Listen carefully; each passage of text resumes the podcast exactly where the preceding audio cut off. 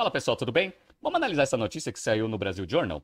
JP Morgan capitaliza o C6 em momento crítico para o banco. C6 Bank, aquele banco que a gente conhece, foi fundado em 2018, veio num ritmo de crescimento extremamente acelerado nesses últimos anos.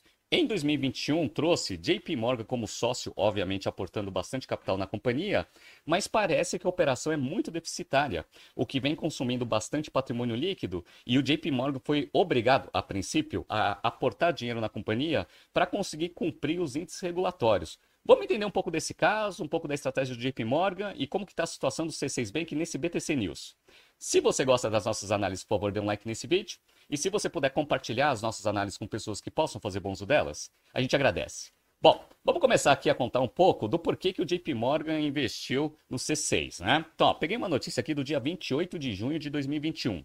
Por que o JP Morgan entrou no C6 Bank e o que isso representa para o Banco Digital Brasileiro? Bom, o JP Morgan é o maior banco de investimento do mundo, beleza, né? O que, que aconteceu? Ele está com uma estratégia no mundo inteiro de tentar ter um braço no varejo mais forte. Como que ele está fazendo isso? E aqui no Brasil, vou pegar o Brasil como exemplo, e atuar em varejo era muito difícil. Por quê? Os bancos internacionais, eles batiam bastante cabeça tentando atuar no varejo. Por quê? Porque aqui o grande diferencial era a capilaridade de agência física. Então era muito difícil você conseguir entrar no varejo do Brasil já competindo com Itaú, Bradesco, Santander, que já tinha uma capilaridade imensa no varejo, então você tinha que fazer um investimento muito grande para ser um minimamente competitivo. Então o que aconteceu? Os bancos internacionais, por muito tempo aqui no Brasil, simplesmente não atuaram em varejo, ficaram só nas operações de atacado. O que, que aconteceu? Revolução digital começaram a surgir as fintechs, os bancos digitais, e aí eles começaram a perceber que eles conseguiriam eh, atuar em varejo sem tanto investimento em agência física por meio dessas fintechs. Beleza.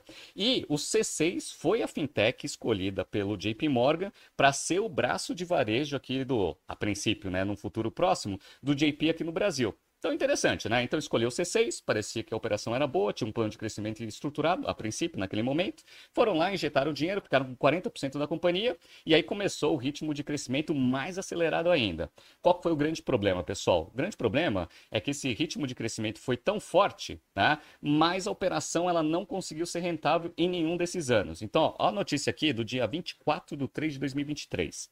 C6 tem prejuízo de 2,4 bilhões de reais em 2022, três vezes vezes pior do que no ano anterior. E aqui a gente vai mostrar pela própria divulgação de resultado do C6. Então, para quem está vendo aqui no YouTube e no Spotify, eu vou mostrar para vocês é, o drama aqui do PNL do C6, né? Então, ó, em 2022, eles fecharam aqui com receita de intermediação financeira 3 bilhões 756. Beleza, né? E aí, só a despesa com intermediação financeira foi 3 bilhões 773. Ou seja, né, quando você faz o balanceamento entre receita e despesa, só que já dá prejuízo. Beleza. Só que tem toda uma estrutura operacional que você precisa bancar também. E aí nem as receitas com prestação de serviço foram suficientes para fazer a empresa ficar no mínimo com prejuízo baixo. Ou seja, ela ficou aqui com aquele prejuízo de 2 bilhões e lá vai cacetar. Beleza, então é operação muito deficitária. E qual que é o problema disso? O problema disso é que ele vai consumindo patrimônio líquido. Vamos ver? Tá? Então, para quem está vendo aqui, ó, estou mostrando a posição de balanço do dia 31 de 12 de 2022 e a gente vai comparar com a posição do balanço no dia 31 de 12 de 2021. Então vamos lá, ó. Total de patrimônio 38 bilhões 991 quase que dobrou em relação a 2021, que era 20 bilhões 103. Beleza, então, ritmo de crescimento acelerado, patrimônio quase que dobrou em um ano. Sensacional. Qual foi o problema? A gente viu, a empresa dá muito prejuízo. Então, ó, patrimônio líquido, ele passou de 1 bilhão 280 para 2 bilhões 628. Eu falei assim, pô, aumentou, né, Renato? Mas calma, vamos lá. Onde que veio esse crescimento? Vocês estão vendo aqui o capital social, que é o quanto que o sócio integraliza na companhia, 2 bilhões 874 em 2021, 6 bilhões 470 em 2022. Ou seja, teve 3 bilhões, quase 4 bilhões de aporte de capital em 2022 para você aumentar o patrimônio líquido. No entanto, boa parte desse dinheiro foi consumido pelo quê? Prejuízo acumulado. Então, ó, prejuízo acumulado já está em 3 bilhões 778. Isso no dia 31 de 12 de 2021. Ou seja, toda vez que o banco gera um prejuízo, ele vai aumentando essa conta negativa no patrimônio líquido, que por consequência vai diminuindo a posição do patrimônio líquido como um todo. E por que, que isso é preocupante? Por causa do índice de Basileia. Qual que é a explicação do índice de Basileia? O índice de Basileia é um índice regulatório que, de uma forma bem simplificada, ele mostra qual que é a saúde financeira dessa instituição. Como que ele é calculado? Também, de uma forma bem simplificada, hein, pessoal? Lá no General Finance Program a gente faz a conta certinho, né? Mas basicamente, você pega todo o capital próprio que a empresa tem em relação a todo o volume de produtos financeiros lançados para o mercado. Beleza. Quando esse índice ele fica abaixo de 10,5, ele já não está cumprindo as regras do Banco Central. Ou seja, ele tem que ser acima de 10,5 para você conseguir ver que o banco ele tem uma certa solidez. Né? E qual que é o grande problema? A partir do momento que você começa a consumir patrimônio líquido porque a operação é deficitária, você está diminuindo o numerador e como você está numa estratégia de crescimento, você está lá com o denominador ou estático ou crescendo. E aí esse índice tende a ficar abaixo do índice regulatório. Isso daqui é interessante por quê? Porque provavelmente foi isso que obrigou o JP Morgan a fazer esse aporte agora, né? Vamos pegar aqui, ó. A XP ela lançou um, um, relatório analisando os resultados do primeiro trimestre de 2023 do C6. Olha como que essa tendência do índice de Basileia está preocupante, né? Então vamos lá. Ó. Vamos pegar aqui primeiro o resultado do primeiro trimestre de 23. Então, ó, receita com intermediação financeira no primeiro trimestre de 22 foi 1 bilhão 120, agora foi para 1 bilhão 853, então crescimento de 65%.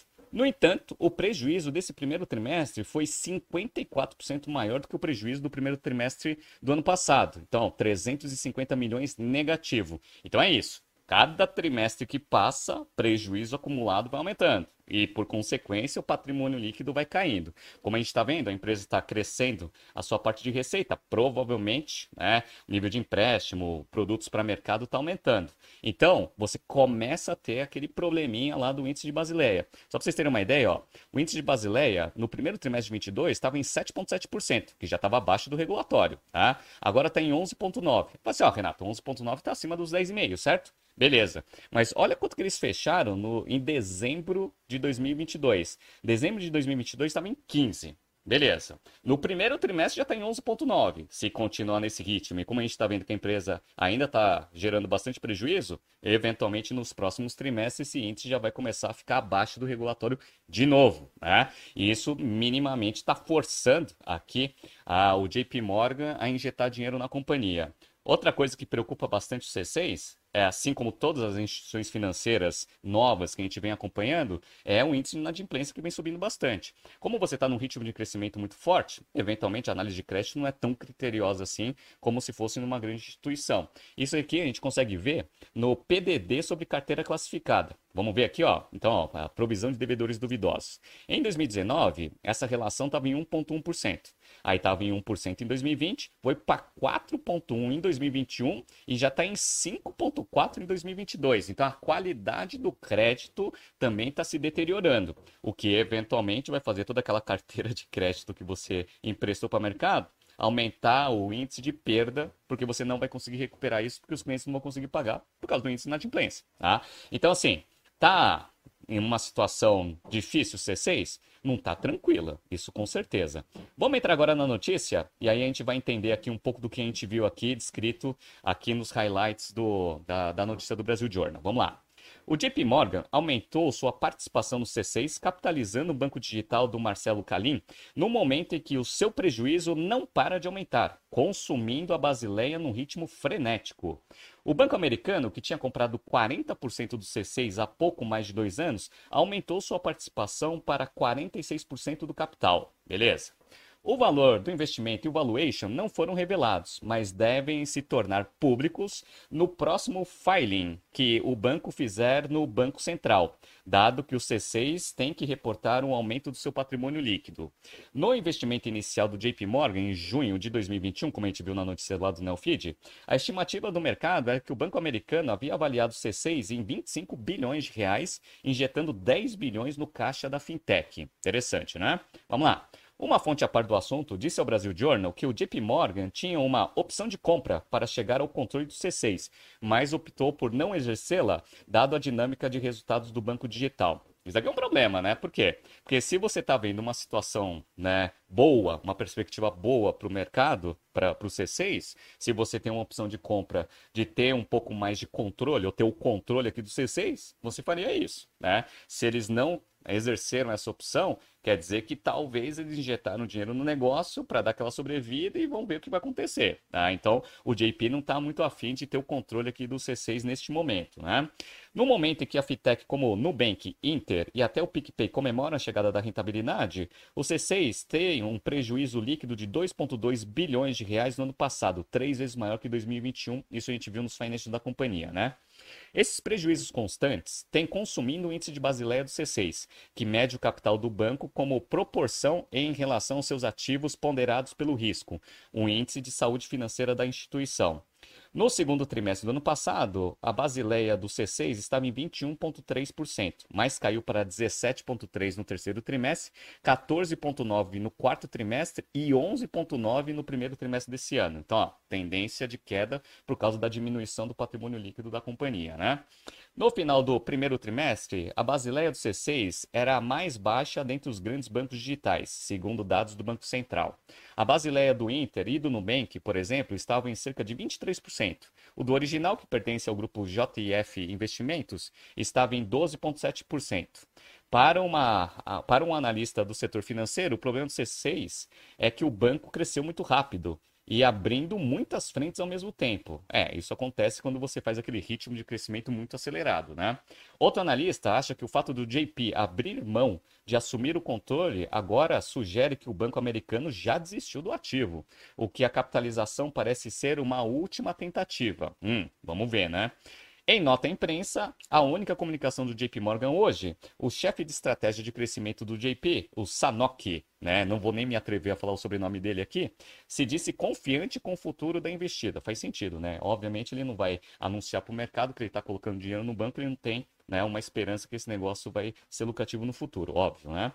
Um investidor diz que o aporte do JP foi uma surpresa, já que havia rumores de que o banco americano não tinha intenção de colocar mais dinheiro no C6, abre aspas, né?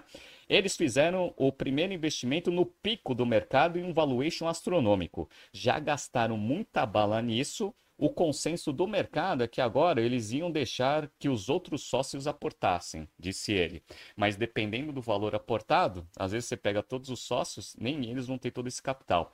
E uma coisa que faz com que o aporte do JP seja mais importante do que dos outros sócios é justamente o fato do JP ser o maior banco de investimento do mundo. Isso traz confiança? Isso traz bastante confiança. Né? Então o JP ele tem um nome a zelar no mundo inteiro. Tá? Então, ele colocando mais dinheiro no C6, mesmo com prejuízo, faz com que todos os outros agentes de mercado vejam: olha, se o maior banco de investimento do mundo ainda está confiando no ativo, legal, né? Eles estão vendo alguma coisa que talvez a gente não esteja vendo. Agora, quando os outros sócios colocam e o JP não coloca, aí a sinalização de mercado é ruim. E como a gente sabe, pessoal, sinalização de mercado para instituição financeira é fundamental. Por quê? Se a gente começa a ver que existe uma possibilidade de alguma instituição financeira começar a passar por dificuldade, o que acontece? É o que aconteceu nos Estados Unidos, né? Então, resgate, né? corrida bancária, o banco fica sem liquidez e ele não consegue mais operar.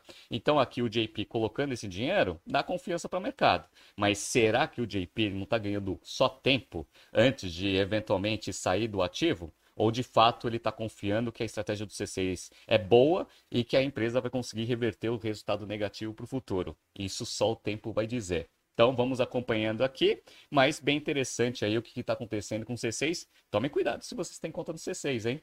Tá surgindo aqui alguns BTCs News passados para vocês se atualizarem. Não se esqueça de inscrever no nosso canal e na nossa newsletter. Grande abraço e até amanhã.